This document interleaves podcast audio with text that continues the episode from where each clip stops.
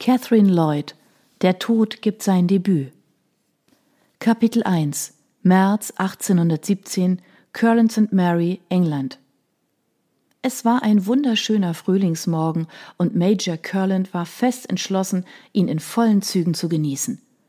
Nach dem Frühstück hatte er vor, zusammen mit seinem Gärtner Simmons eine Runde durch den Park des Anwesens zu spazieren. So würde Major Curland das erste Mal die Gelegenheit haben, seine Pläne für den Garten ohne die lieb gemeinte Einmischung seiner Tante Rose zu diskutieren. Sie hatte sehr genaue Vorstellungen, was wo gepflanzt werden sollte, und sie vergaß oft, wem das Grundstück eigentlich gehörte.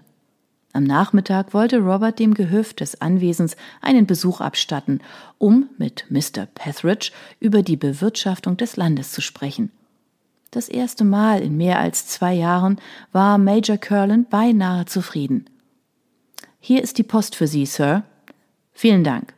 Robert blickte kurz zu seinem Butler Foley auf, der ein silbernes Tablett neben ihm abstellte, auf dem die Briefe sauber arrangiert lagen. Könnten Sie mir noch etwas Kaffee und Toast bringen? Natürlich, Major. Es freut mich zu sehen, dass Sie den Genuss am Essen wiedergefunden haben. Foley schenkte ihm ein freundliches Lächeln. Oh, noch eine Sache, Sir. Vergessen Sie bitte nicht, dass Mr. Thomas Fairfax heute um drei Uhr nachmittags für sein Vorstellungsgespräch hier sein wird. Robert, der bereits den Brieföffner in die Hand genommen hatte, hielt überrascht inne. Oh, ich hatte ganz vergessen, dass das heute ist. Das dachte ich mir schon, Sir. Ich habe mich nur daran erinnert, weil wir Mr. Fairfax ein Zimmer für die Nacht angeboten hatten. Schließlich reist er den ganzen Weg aus dem Norden an. Mrs. Bloomfield hatte mich daher gefragt, in welchem Zimmer Sie ihn unterbringen wollen. Woher soll ich das wissen? Ein sauberes und trockenes Zimmer ohne Löcher in der Decke sollte ausreichen. Foley verzog beleidigt die Miene. Alle Zimmer im Gutshaus entsprechen den höchsten Ansprüchen, Sir. Es geht mehr darum, welches Zimmer für ihn passend wäre. Da er als neuer Landverwalter in Frage kommt, könnte er schließlich ein Gentleman sein, und damit wäre es unangebracht, ihm ein Zimmer unter dem Dach anzubieten, nicht wahr? Robert stöhnte. Foley, bringen Sie ihn unter, wo immer Sie wollen, solange Sie mich mit der Sache ab jetzt in Frieden lassen. Wie Sie wünschen, Sir. Wie Sie wissen, können Sie in solchen Angelegenheiten meinem scharfen Urteilsvermögen vertrauen. Foley verließ das Zimmer und Robert begann damit, die Korrespondenz durchzusehen. Neben dem üblichen monatlichen Brief von Tante Rose konnte er auch vier oder fünf Rechnungen von Handwerkern ausmachen, die mit den umfangreichen Renovierungsarbeiten am Anwesen zu tun hatten. Er würde den Brief seiner Tante für später zurücklegen und den Rest Miss Harrington überlassen, damit sie sich auf gewohnt effiziente Weise darum kümmern konnte. Als er die Post zu einem ordentlichen Stapel zusammenlegen wollte, ließ ihn der Gedanke an Miss Harrington zögern. Sie würde nicht mehr lange hier sein, um sich überhaupt um irgendetwas zu kümmern. Sie hatte sich den albernen Gedanken in den Kopf gesetzt, dass sie so schnell wie möglich für eine Saison nach London musste, um einen geeigneten Ehemann zu finden. Er schnaubte. Sie hatte keine Ahnung, worauf sie sich da einließ. Wenn es nach ihm ginge, konnte ihm die Londoner Gesellschaft gestohlen bleiben. Er würde sich glücklich schätzen, wenn er nie wieder einen Fuß in die Hauptstadt setzen müsste. Und was war überhaupt so schlimm an Curlin St. Mary?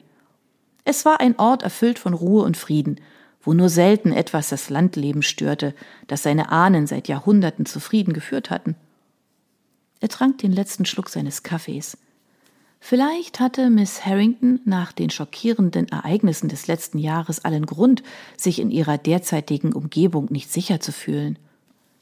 Einige Monate im Chaos und Schmutz von London würden sie sicherlich umstimmen und zurück in die Heimat treiben. Er wäre sogar bereit, eine beachtliche Summe darauf zu wetten. Als er Lärm aus dem Flur vernahm, senkte Robert seine Morgenzeitung und wandte sich zur offenen Tür des Frühstückszimmers. Neben Forleys Stimme konnte er noch zwei weitere ausmachen. Diese waren unverkennbar weiblich und aufgeregt. Nie eine gute Kombination so früh am Morgen.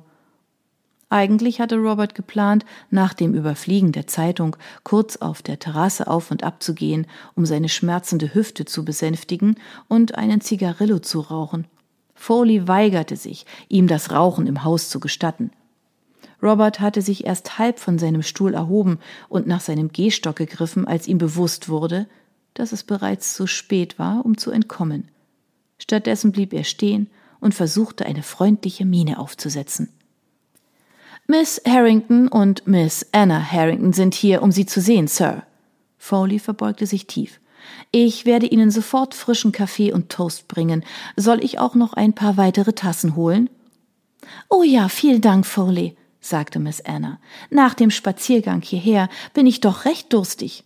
Sie wirbelte herum und blickte Robert mit einem Strahlen auf dem wunderschönen Gesicht entgegen. Ich hoffe doch, dass es Ihnen nichts ausmacht, dass wir noch während Ihres Frühstücks gekommen sind, Major, aber wir wollten Sie noch sehen, bevor wir aufbrechen. Robert nickte Miss Anne zu und wartete, bis sie sich an den Tisch gesetzt hatte, bevor er ihre schweigsame Begleiterin ansprach. Guten Morgen, Miss Harrington. Major Curland? Als sich Miss Harrington zu ihm umwandte, war er für einen Moment schockiert. In ihrem neuen Reisekleid und der blauen Haube, die er noch nie zuvor an ihr gesehen hatte, sah sie fast aus wie eine andere Person. Er bot ihr einen Stuhl an. Bitte setzen Sie sich doch.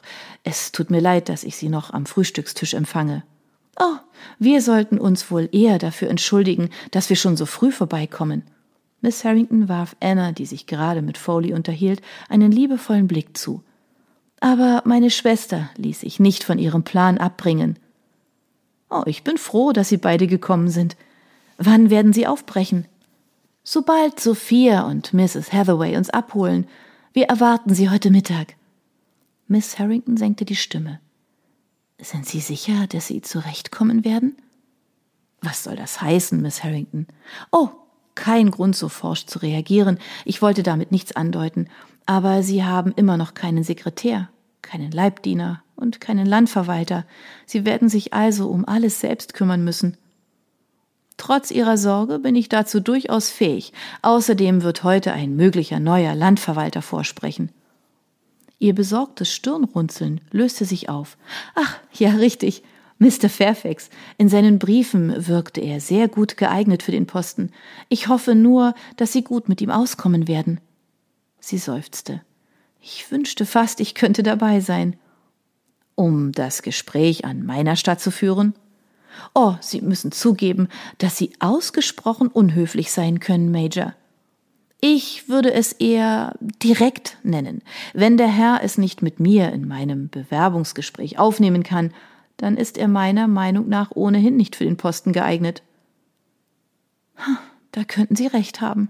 Schließlich wird er für Sie arbeiten müssen. Sie zog ihre Handschuhe aus. Unser Dienstmädchen Betty hat einen Onkel, der eine Anstellung als Leibdiener sucht. Soll ich mich für Sie nach seinen Referenzen erkundigen? Ah, wieso eigentlich nicht? Er seufzte. Es fällt mir schwerer als erwartet, einen geeigneten Ersatz für meinen Leibdiener zu finden. Ich bin mir sicher, dass Bettys Onkel hervorragend für diese Stelle geeignet wäre. Ich werde den Herrn zuerst persönlich treffen müssen.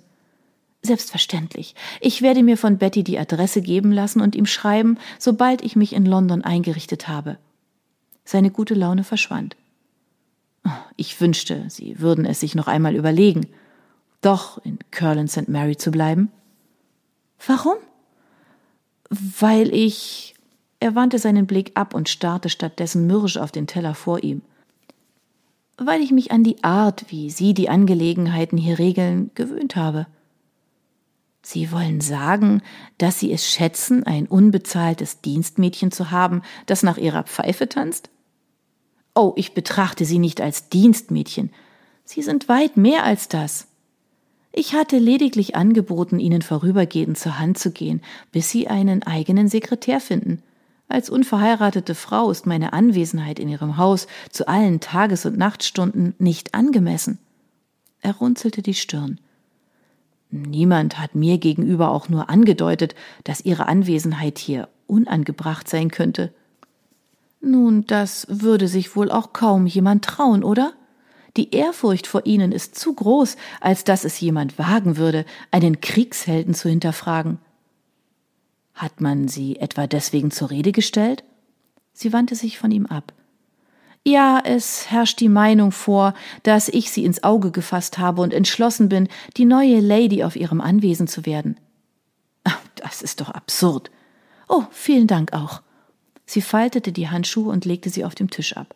Das ist einer der Gründe, warum ich beschlossen habe, nach London zu gehen und mir einen Ehemann zu suchen. Was bedeuten könnte, dass Sie vielleicht gar nicht zurückkehren? Es tut mir leid, Major, aber ich kann mein Leben nicht nach dem Wohlbefinden all meiner männlichen Verwandten und Bekannten ausrichten. Die Zwillinge haben sich in der Schule eingelebt und Anthony ist in ihr altes Regiment eingetreten. Wenn ich mich jetzt nicht von meinem Vater losreiße, bin ich mir sicher, dass ich nie wieder die Gelegenheit dazu erhalten werde. Es ist Ihnen also lieber, dem Willen eines einzelnen Mannes unterworfen zu sein, dem Ihres Ehemannes? Ich glaube, das wird Ihnen schwerer fallen, als Sie es sich vorstellen, Miss Harrington. Nicht, wenn ich meine Wahl sorgsam treffe, Sie wollen also einen Lebensgefährten finden, der Ihnen in allen Dingen nachgibt? Er senkte leicht den Kopf. Viel Glück dabei. Sie. Miss Harrington blinzelte ihn empört an. Sie haben kein Recht, mich zu verurteilen. Meine Entscheidungen sind die meinen. Ich muss mich vor niemandem rechtfertigen. Robert hatte schon zum Gegenargument angesetzt, überlegte es sich dann jedoch anders und schloss den Mund. Ich entschuldige mich, Miss Harrington. Ich wollte eigentlich nur ausdrücken, dass ich Ihre Gesellschaft vermissen werde. Ich wünsche Ihnen eine gute Reise und Erfolg bei Ihrer Jagd nach einem Ehemann. Vielen Dank. Sie richtete die Aufmerksamkeit auf die Kaffeetasse vor sich. Robert ließ seinen Blick über den Tisch hinweg zu Anna Harrington wandern, die ebenfalls neue Kleider trug und einen bezaubernden Anblick aus goldenen Locken und funkelnden blauen Augen abgab. Robert bezweifelte, dass es ihr schwerfallen würde, in London einen Ehemann zu finden. Freuen Sie sich schon auf London, Miss Anna? Anna lächelte und faltete aufgeregt die Hände vor ihrer Brust. Oh, allerdings.